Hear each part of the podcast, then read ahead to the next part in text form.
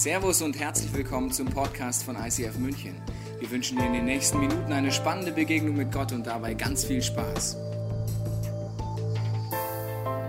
You drive me crazy. Heuchler, heute eine sehr sympathische Menschenart. Wer kennt einen Heuchler? Nicht auf jemanden zeigen, jetzt nur melden. Der da. Also nur melden. Ähm, wer, wem ist schon mal aufgefallen, dass wenn er in den Spiegel schaut, er manchmal auch einem Heuchler begegnet? Oh, danke, paar sind ehrlich, die anderen müssen noch die Predigt abwarten, bevor sie sich melden. Heuchelei ist so eine Sache und ich habe gleich ein Zitat mitgebracht, gleich am Anfang aus der Bibel, wo dieses Heuchelei-Thema aufgenommen wird. In Matthäus 15 heißt es, ihr Heuchler, sehr sympathisch der Einstieg, den Jesus hier wählt. Jesaja, das ist ein Prophet im ersten Teil der Bibel, hat euch gemeint, als er sagte, diese Menschen ehren mich mit ihren Worten, aber nicht mit ihrem Herzen. Also Heuchelei, jemand, der das Richtige weiß und sagt, aber es einfach nicht tut. Ich nenne das im Christentum einen geistlichen Poser. Kennst du geistlichen Poser? Also ich bin ja an der Schule tätig als Lehrer, ich kenne Poser sehr gut, jetzt nicht im geistlichen Bereich, aber sonst, man muss die richtigen Klamotten haben, den richtigen Gehstil haben. Also Gang ist ganz, ganz wichtig bei mir an der Schule. Also wie du gehst und was du angezogen hast, dann bist du ein Poser. Im Christentum, wenn du dich als Christ bezeichnest, ganz genauso. Alles, was man außen sieht, deine geistlichen Klamotten, aber auch dein Gang als Christ, alles, was ich außen sehe, das muss sitzen, das muss cool sein. Aber auf der anderen Seite passt es nicht so wirklich, wenn man wirklich hinter die Kulissen schaut. Das Wort Heuchelei kommt aus dem Griechischen und heißt Hypokritis. Hypokritis war ein Schauspieler der damaligen Zeit und Schauspielerei damals sah folgendermaßen aus. Man ging auf, ging auf die Bühne als Schauspieler und hatte eine Maske. Ich habe mir gedacht, die betont meine Nase ein bisschen. Oder? Steht die mir? Ihr Heuchler. Ja, also gut, also die betont ein bisschen meine Nase also ein Schauspieler, ein Hypokrites der damaligen Zeit, trug an einem Stück verschiedene Masken, hat jemand gespielt und dann nahm er die Maske niemals ab. Also er hat immer eine Maske getragen. Hypokrites, Schauspieler. Das Wort Heuchelei bedeutet einfach Schauspielern. Das ist sehr weit verbreitet im Christentum. Wenn ich heute nicht als Christ bezeichne, gibst du mir recht, wenn ich als Christ bezeichne, hoffentlich auch. Der Mr. Kirchengänger und die Mrs. Kirchengänger, kennst du die? Die können sich so dermaßen darauf spezialisieren, dass alles, was man sieht und alles, was man mitkriegt, gut aussieht. Also nach außen hin, Heu, innen, naja, nicht so besonders. Und ich habe dir ein paar Heucheltypen mitgenommen, um dich mit reinzunehmen, was Heuchler alles sein kann. Ein Heucheltyp ist zum Beispiel der Scheinheilige, das ist der, da kommt man vielleicht am schnellsten draus. Außen alles fromm, alles toll, innen sieht es anders aus. Das ist so wie, wenn du immer die richtigen Antworten gibst. Ich bin Religionslehrer und ich gebe den Kindern und Schülern hier im Raum einen Tipp Du kannst immer die gleiche Antwort in Religion hinschreiben. Weißt du sie schon? Du immer die richtige Antwort in Religion? Jesus. Das kannst du theologisch begründen, weil durch Jesus alles geschaffen, in Jesus äh, wird alles vollendet und so weiter. Das heißt, du kannst echt bei allem Jesus hinschreiben und dein Religionslehrer müsste dir eigentlich Punkte geben. Also man weiß dann die richtige Antwort. Es ist natürlich sehr scheinheilig nach außen, weil dahinter nichts wirklich Echtes vielleicht ist. Der nächste ist der Alleskönner. Der ist so der Meinung und strahlt es auch aus, ich kann alles. Also es gibt auch so christliche Alleskönner, ich habe eigentlich alle Gaben bekommen, ich weiß nicht, wofür es Gemeinde braucht. Das ist tief. So viel dazu. Wer es verstanden hat, es verstanden. Wer nicht, kann nochmal drüber nachdenken. Dann der Glückliche, auch ein sehr sympathischer Heucheltyp im Christentum. Das kommt aus einer Theologie raus, wo man manchmal denkt, ich darf ja nicht drüber reden, wo es schlecht in meinem Leben läuft, sondern ich muss immer positiv bleiben. Der Glückliche ist jemand, du fragst, wie geht's dir? Sagt er, gut. Und er weiß, die Baustelle in seinem Leben ist gerade riesig. Egal wie blöd die Kinder tun, er wird immer glücklich sein. Es ist alles positiv, alles gut, aber dahinter stecken oft Probleme, wo man sich vielleicht nicht traut, ehrlich zu werden. Dann der Alleswisser, Besserwisser, der widerspricht notorisch und weiß natürlich alles besser. Und der Liebe oder die Liebe ist auch sehr sympathisch. Das ist ein Heucheltyp, der immer liebevoll bleibt. So liebevoll bleibt, dass es irgendwann dich aggressiv macht. Also der ist immer liebevoll. Egal, ob die Abteilung zum zehnten Mal umstrukturiert wird und der Chef ein Riesenarsch ist. Ja, aber ich bin voller Liebe. Nach außen und innen will keiner wissen. Also das kann auch Heuchelei sein, wenn es nicht von innen rauskommt. Dann mein persönlicher Lieblingstyp äh, unter vielen ist der Demütige. Kennst du den Demütigen?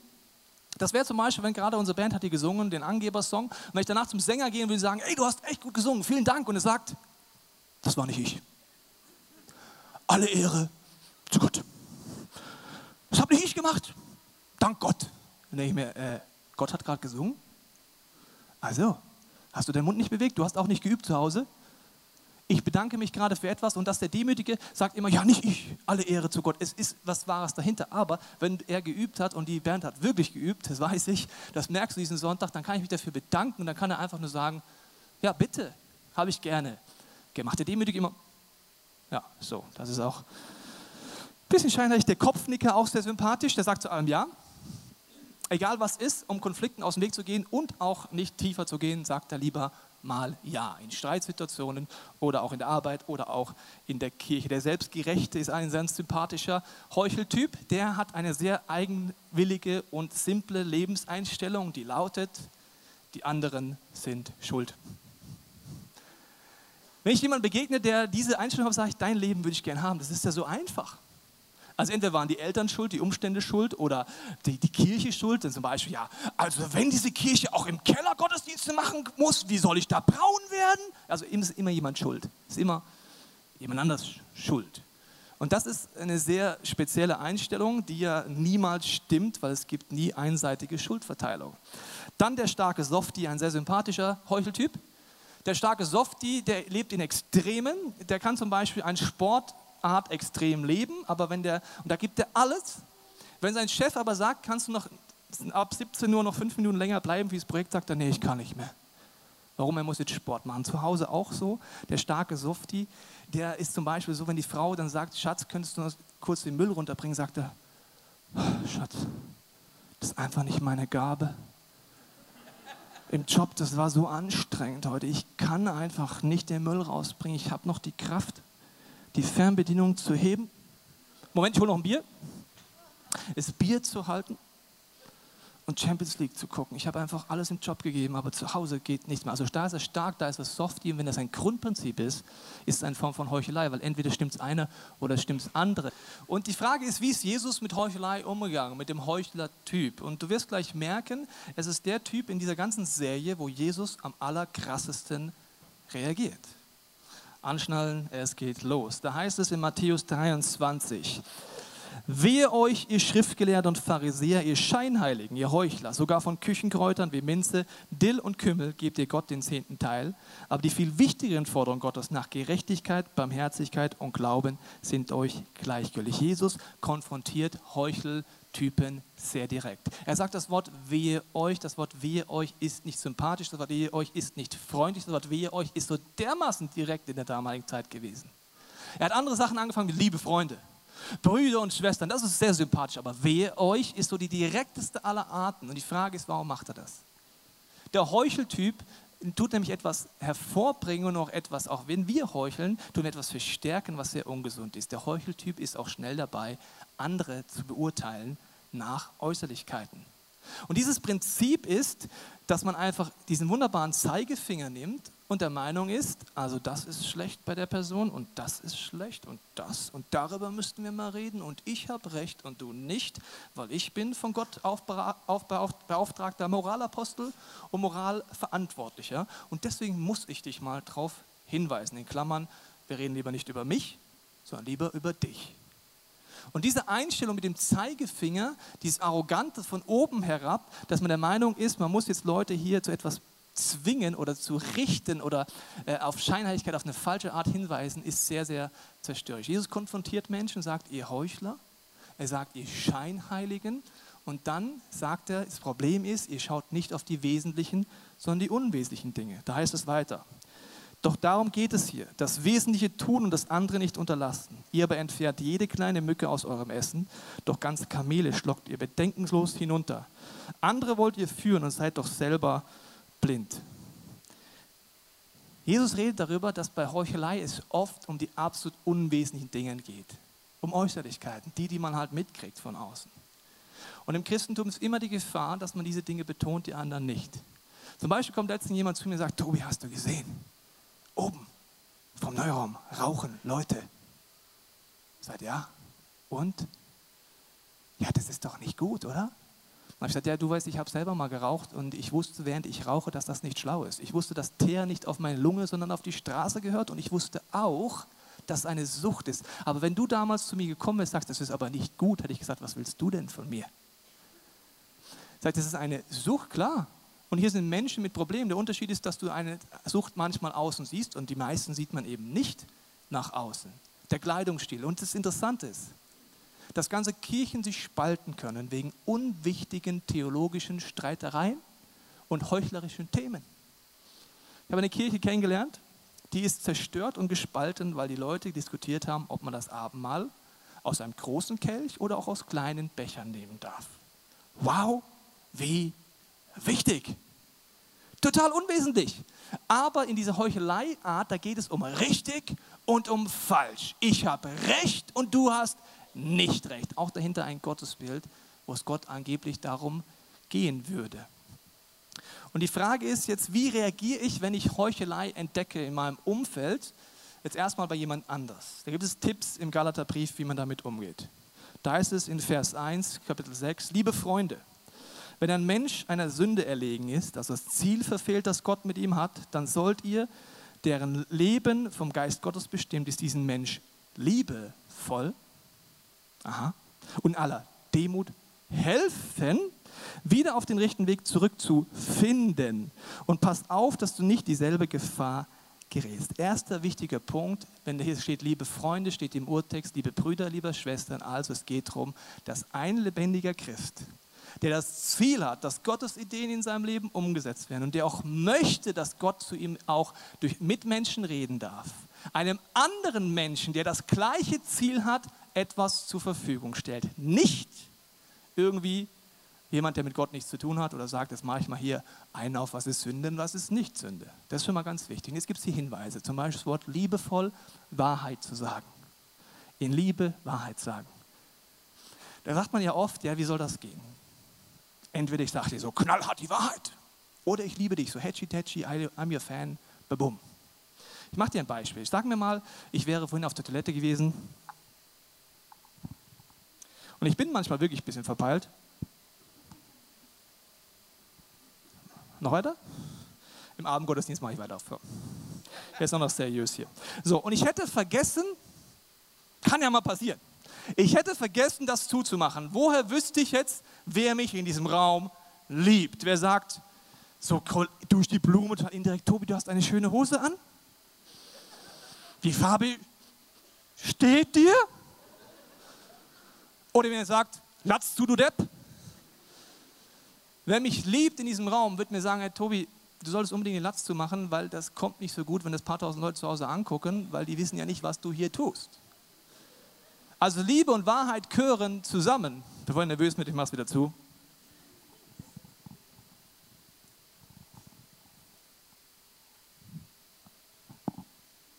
Wenn ich einen grünen Popel hier hängen hätte, so richtig schön, kannst du dir vorstellen? So. Woher weiß ich, wer in diesem Raum mich liebt? Jemand, der sagt, den direkten Weg wählst, mir sagt, oder jemand, der mit seinem Nachbarn sagt, guck mal, der hat Popel, das fotografieren wir jetzt, machen es auf Facebook, tun es noch ein bisschen dunkelgrün, braun einfärben, das Ding ein bisschen vergrößern und sagen, wow, guck mal, der hat einen Popel im Gesicht. Das ist relativ logisch, wir machen es vielleicht nicht auf Facebook, aber wir machen es auf eine andere Art. Wir reden vielleicht mit jemand anders über eine dritte Person, über einen geistlichen Popel. Und anstatt es der Person zu sagen, in Liebe und in Wahrheit rede ich über die Person und benutze es vielleicht sogar gegen ihn. Also Liebe und Wahrheit gehört zusammen. In 1. Johannes heißt es, Gott sagt, ich bin Liebe, aber ich bin auch Wahrheit. Und nur wenn beides zusammenkommt, Wahrheit kann man ohne Liebe sagen, ja. Aber lieben ohne die Wahrheit zu sagen, geht nicht, liebe Freunde. Das geht nicht. Wenn ich der Meinung bin, bei einem Freund zum Beispiel, dass er eine Entscheidung trifft, wo ich als kleiner Mensch der Meinung bin, dass wenn er das tut, es negative Konsequenzen für ihn, für Lebensbereiche, für Beziehungen hat und ich sage es ihm nicht, liebe ich ihn nicht genug. Gott sagt Liebe und Wahrheit. Liebevoll Wahrheit sagen. Und dann ist ein absolutes No-Go, wie ich immer wieder erlebe, dass so, so eine Tendenz ist, wenn ich so einen Wunsch habe, ich will dir aber zeigen, dass ich recht habe.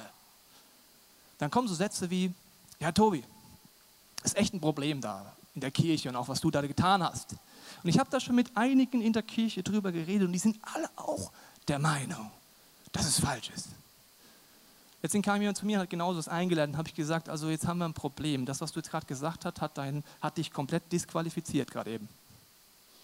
Du hast anstatt mit mir zu reden, mit lauter Leuten über mich geredet. Das macht sein Argument jetzt nicht besser, das macht es gerade ziemlich viel schlechter.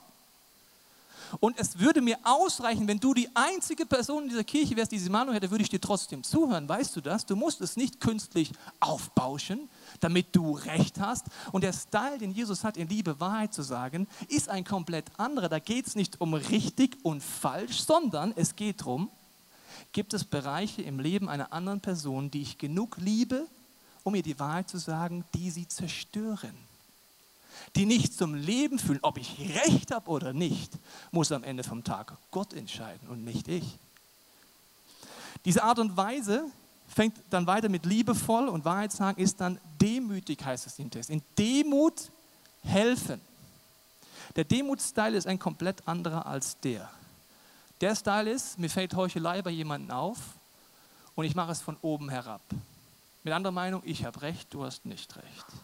Ich im Endeffekt sage ich damit, ich bin Gott. Also ich bin Gott, weil ich habe die Wahrheit absolut zu 100% in reinster Form verstanden. Was für eine Arroganz. Wenn du jemand von oben herab begegnest, wenn du ihn anklagst, wird er mit dem Rücken an die Wand gehen. Und jeder Mensch, egal in welcher Diskussion er mit dem Rücken an der Wand ist, wird eine Form von Befreiungsschlag machen. Einen verbalen Befreiungsschlag manchmal so. Geht nach vorne, bumm, und anstatt, dass es darum geht, etwas zu verändern und Liebe Gottes zu erleben und Freiheit zu erleben, passiert noch was viel Schlimmeres, nämlich Moralisieren und Streit.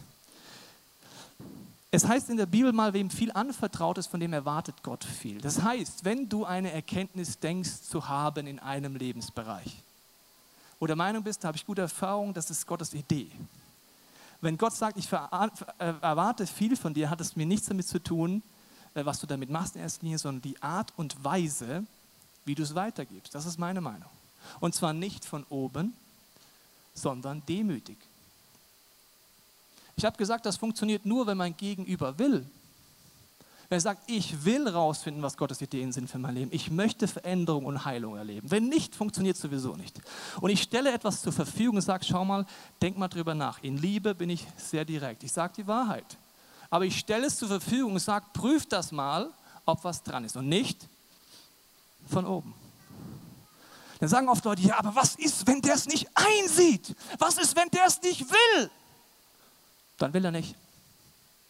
Da kannst du dich auf den Kopf stellen, kannst einen Flickflack rückwärts machen, du kannst Argumente sammeln, googeln, du kannst alles tun. Es bringt nichts, wenn jemand nicht will. Und das ist nicht deine Aufgabe, jemand zum Wollen zu bringen sondern nur etwas zur Verfügung zu stellen. Das ist ganz entscheidend bei diesem ganzen Thema. Und das ist auch bei der Theologie so. Ich merke oft eine Arroganz von Leuten, egal welche Kirche sie gehen, wenn sie denken, meine Theologie ist richtig und all die anderen Vollpfostenkirchen, die es auf dieser Welt gibt, die es in Jahrtausenden vor mir gab und die nach mir weiß ich, nachdem ich ja seit drei Jahren Christ bin in dieser wunderbaren Freikirche, besser. Wow. Spezielle Einstellung, kann ich nicht ganz nachvollziehen. Je mehr du der Meinung bist, deine Theologie ist gut, woran merkst du, ob sie gut ist, ob sie zum Leben dient, ob Leute dadurch befreit werden, ob es eng wird durch deine Theologie oder ob Leben entsteht. Und dann kannst du es genau so jemanden zur Verfügung stellen und sagen, schau mal, denk mal drüber nach, über den Bereich vom Heiligen Geist, Geistesgaben, was auch immer. Ich stelle es dir zur Verfügung, weil ich bin nicht Gott, das Interessante finde ich, dass es da heißt, schau, dass du nicht in dieselbe Gefahr gerätst, wenn du jemand etwas zur Verfügung stellst. Und es gibt da so die Meinungen oder Theologen, das heißt folgendes, also der perfekt heilige Christ in Christhausen und Perfektionslebender Mensch, ohne Sünde und ohne Probleme, merkt, dass bei einer Person so dreckige Sünde ist. Und dann geht er so ganz vor sich hin, so schlimm, ist Sünde in deinem Leben und dann, wenn er nicht aufpasst, springt die Sünde von anderen ihn an. Und auf einmal, äh, mache ich jetzt auch. Ziemlicher Schwachsinn. Ich glaube, die Gefahr, in der du gerätst, ist natürlich, wenn du dich verstrickst, da rein kann es sein, dass du diesen Lifestyle übernimmst, aber die Gefahr ist, dass du arrogant wirst. Die Gefahr ist, dass du überheblich bist, weil du Dinge erkannt hast oder denkst, erkannt zu haben. Und nicht diesen Style der Demut hast, etwas weiterzugeben mit dem Ziel, was es hier auch heißt, zu helfen. Galater 6, Vers 2 heißt es, helft euch gegenseitig bei euren Schwierigkeiten und Problemen. So erfüllt ihr das Gesetz, das wir von Christus haben. Das Ziel von jemandem, der etwas hinweist, ist, wenn er es gesund macht und göttlich macht, Hilfe aufblühen zum Leben und nicht anklagen. Das Interessante finde ich, dass wir alle, egal wo wir uns befinden auf unserer geistigen Reise, wenn wir uns Zeit verbringen und uns trauen, mal in einem geschützten Rahmen ehrlich zu sein, wir bei den meisten Lifestyle-Fragen sehr eng beieinander liegen. Gott redet davon, dass seine Ideen ganz tief in unserem Herzen sind. Sie sind manchmal sehr verschüttet, aber sie sind tief da, wie bei einem Freund von mir. Er hat gesagt, Tobi, mit Gott will ich nichts zu tun haben. Ich finde es super, viele Frauenbeziehungen zu haben, teilweise gleichzeitig hintereinander, parallel, wie auch immer. Und du, armer Pastor, musst monogam leben, du tust mir echt leid. Das war der Anfang unserer Freundschaft. Als die Freundschaft sich entwickelt hat und wir wirklich ehrlich geworden sind, sind wir irgendwann zu dem gemeinsamen Grund gekommen, dass er gesagt hat, also wenn es irgendwie möglich wäre und ich treu sein könnte und ich echte Liebe finden würde, fände ich es besser, wie du lebst. Ich glaube ganz tief, die Fakten sind oft schnell da. Zum Beispiel, wenn du einen Lebensbereich hast, wo du wie eine Leiche im Keller vergraben hast. Ein Bereich, wo du weißt, da tust du Dinge, die sind einfach nicht schlau und die zerstören dich und andere. Diese Fakten gibt es in unserem Leben, in jedem Leben heute, hier in diesem Raum und zu Hause beim Fernseher. Die Frage ist nur, was passiert mit den Fakten? Die teuflische Strategie ist, dass du dadurch Anklage in deinen Gedanken hast. Das funktioniert dann so. Schau mal dich an. Du willst dich von Gott gebrauchen lassen, dann schau mal an, was du gestern getan hast. Ich weiß, was du letzten Sommer getan hast. Ich mache einen Film draus und so weiter. Der Fakt wird dafür genommen, mich anzuklagen. Und viele Leute glauben, dass Gott das ist, der mich anklagt, mir ein schlechtes Gewissen macht. Das ist eine teuflische Strategie, den Fakt zu nehmen, damit mein Wert sinkt. Minderwert nennt man das. Ich mag mich selber immer weniger. Es ist ein Teufelskreislauf, wahrsten des Wortes. Je weniger ich mich mag, desto mehr gehe ich in Kompromisse, desto mehr werde ich sündigen, auf Deutsch gesagt. Gott will den gleichen Fakt nehmen, damit mehr Wert bei dir passiert.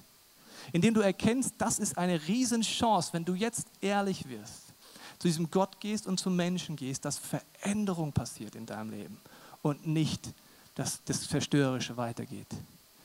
Und wenn es hier heißt helfen, denn das Wort äh, ermahnen in der Bibel ist das griechische Wort katatio und das Wort katatio bedeutet etwas perfekt reparieren oder restaurieren. Ermahnung würde bedeuten, nicht, du bist falsch und ich muss mal jemand sagen, ich sag dir mal, wie es geht, ja, und jetzt hören wir mal zu, sondern perfekt reparieren, restaurieren. Wenn du schon mal jemand gesehen hast, der das kann, ein Möbelstück zu restaurieren, hat es danach mehr wert, nicht minder wert.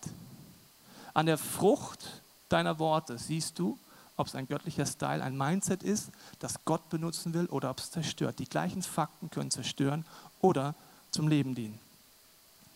Und es heißt dann weiter, wenn man sagt, die Last zu tragen, das Wort Last zu tragen heißt, ich hebe dich wirklich hoch.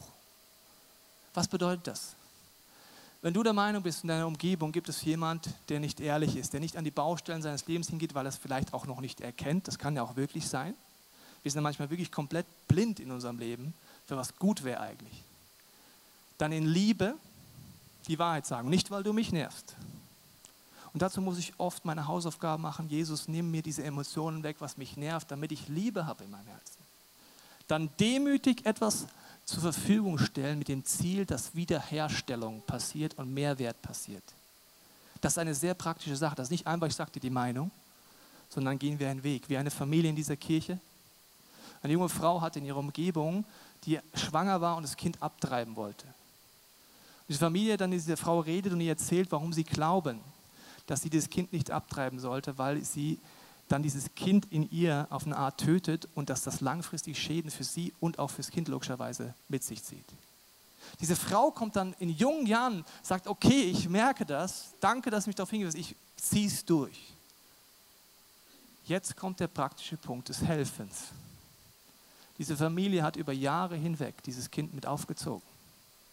Hat gesagt, wir machen mit Mittagsbetreuung. Du kannst sie mit zu uns in unsere Familie schicken. Wir helfen dir, dieses Leben neu auch einzunehmen. Und dafür, dass du dich entschieden hast, unterstützen wir dich.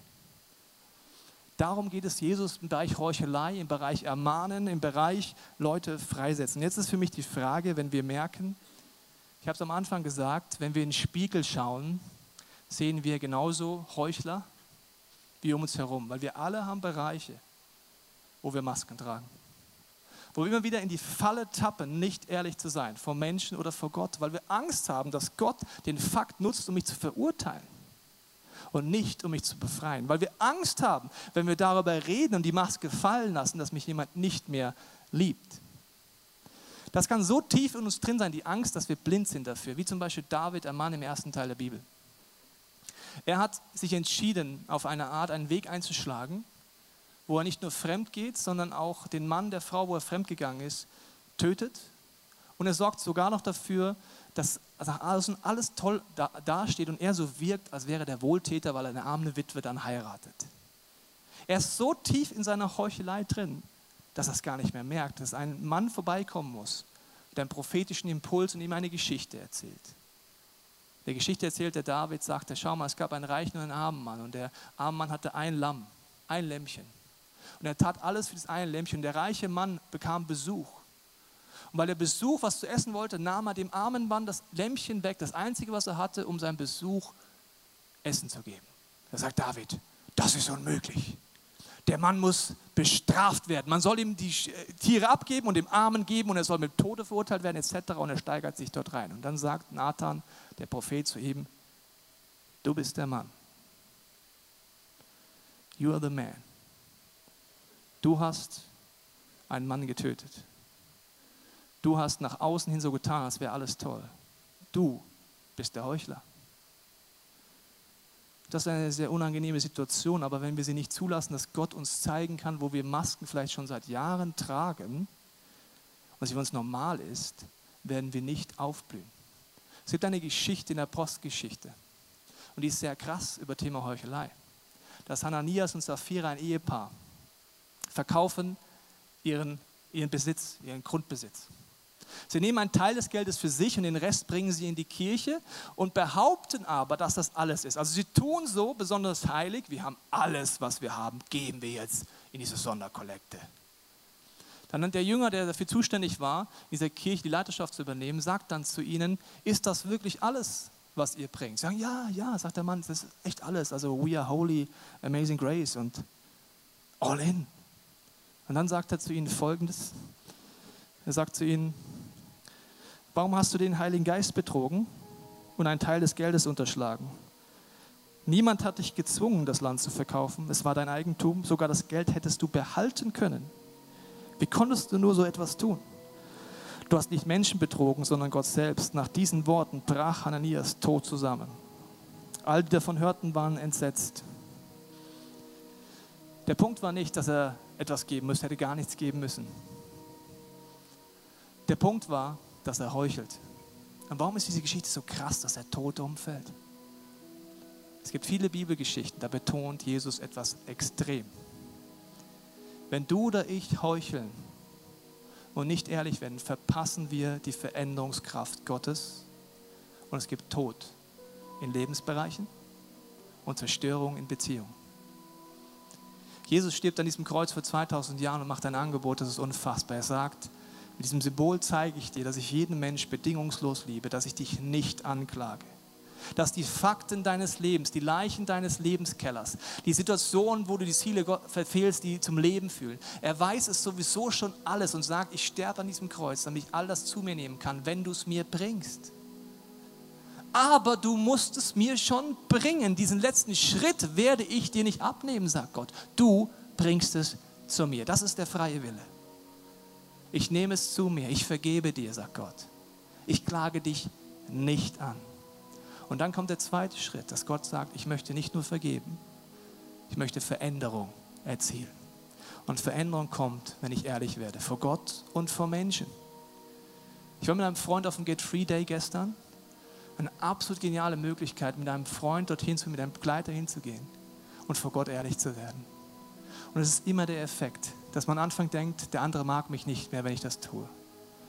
Wenn der andere aber mit Gott unterwegs ist, verspreche ich dir und er es verstanden hat, dass eure Liebe und eure Freundschaft tiefer wird durch dieses Wochenende. Es schweißt zusammen. Jesus sagt, ich vergebe dir, wenn du zu mir kommst. Ich verändere dich, wenn du dich traust, die Dinge ans Licht zu bringen. Einmal zu Gott ans Licht bringen, aber auch zum Beispiel, wenn du eine Small Group hoffentlich hast oder enge Freunde hast, die wissen, wie man mit Gott einen Veränderungsprozess macht, dort ehrlich werden. Dein Job ist zu kommen zu Gott und Scham zu überwinden. Ananias fällt tot um. Du und ich fallen auch tot um geistlich, wenn wir das nicht ernst nehmen. Das ist der Grund, warum Jesus sehr straight ist. Auch heute sehr straight ist und uns einlädt, zu ihm zu kommen. Das sind Situationen, wo wir unsere Masken fallen lassen. Und ich möchte dich folgendermaßen einladen, jetzt in den nächsten Minuten, wenn die Band ein paar gesungene Gebete spielt, hast du ein Blatt, einen Zettel mit einer Maske drauf und einen Stift bekommen. Ich lade dich ein, in den nächsten Minuten darüber nachzudenken, wo gibt es Bereiche, wo ich Masken trage. Was bedeutet das für mich? Wo bin ich nicht ehrlich und wo möchte ich zu diesem Gott heute umkehren? Und ihn einladen, dass er dort mir hilft, dass Licht reinkommt. Gott sagt, ich bin nur Licht. Kein anklagendes Licht, sondern ein heilendes Licht. Und er sagt auch, alle Gebote und alles, was dich darauf hinweist, wo du Sünde in deinem Leben ist, ist nur dafür da, damit du damit zu Jesus gehst, der wie ein Arzt ist und sagt, ich habe die Antwort auf dein Problem und nicht in Minderwert weiter runtergehst, sondern Mehrwert passiert. Du kannst auf diesen Zettel aufschreiben, was dich beschäftigt, vielleicht Lebensbereiche, vielleicht sogar konkrete Schritte, wo du sagst, mit der Person möchte ich reden. Und dann kannst du es im wahrsten Sinne des Wortes zum Kreuz bringen, diese Masken zum Kreuz bringen. Hier vorne oder an den Seiten, das wie als Herzensgebet, Gott, ich will ausbrechen, ich will heute umkehren und ich will wie David hinhören, wenn jemand zu mir sagt, you are the man. Werd ehrlich. Ich bete jetzt dafür und es ist wie ein Experiment, egal wo du dich auf deiner geistlichen Reise befindest, kannst du mitbeten dass Gott, der sagt, er hat einen Geist der Wahrheit, der mir zeigt, wo es destruktiv in meinem Leben ist, dass es dir jetzt zeigen darf, mit dem Ziel, Freiheit zu erreichen und nicht Traurigkeit, Minderwert und Anklage. Heiliger Geist, ich danke dir, dass du uns jetzt einlädst, wirklich unsere Masken zu dir ans Kreuz zu bringen, zu überlegen, wo Menschen sind, wo wir ehrlich werden können. Und ich bete jetzt, Heiliger Geist, dass du mit deiner Wahrheit kommst, dass wir das, wie, wie das möchte, einfach dir sagen kann, du darfst mir aufzeigen, wo es in meinem Leben destruktiv ist, wo die Leichen vergraben sind, die ich vielleicht über Jahre vertusche, wie David schon blind geworden ist für diese Bereiche in seinem Leben. Ich danke dir, Jesus, dass du heute die Hand ausstreckst und sagst, komm zu mir. Dass Jesus zu jedem in diesem Raum und zu Hause sagt, ich habe alles an diesem Kreuz getan, aber kommen musst jetzt du. Diesen letzten Schritt kann Gott dir nicht abnehmen, er überlässt dir den freien Willen. Jesus, wir wollen diese Zeit jetzt nutzen und unsere Masken zu dir ans Kreuz bringen.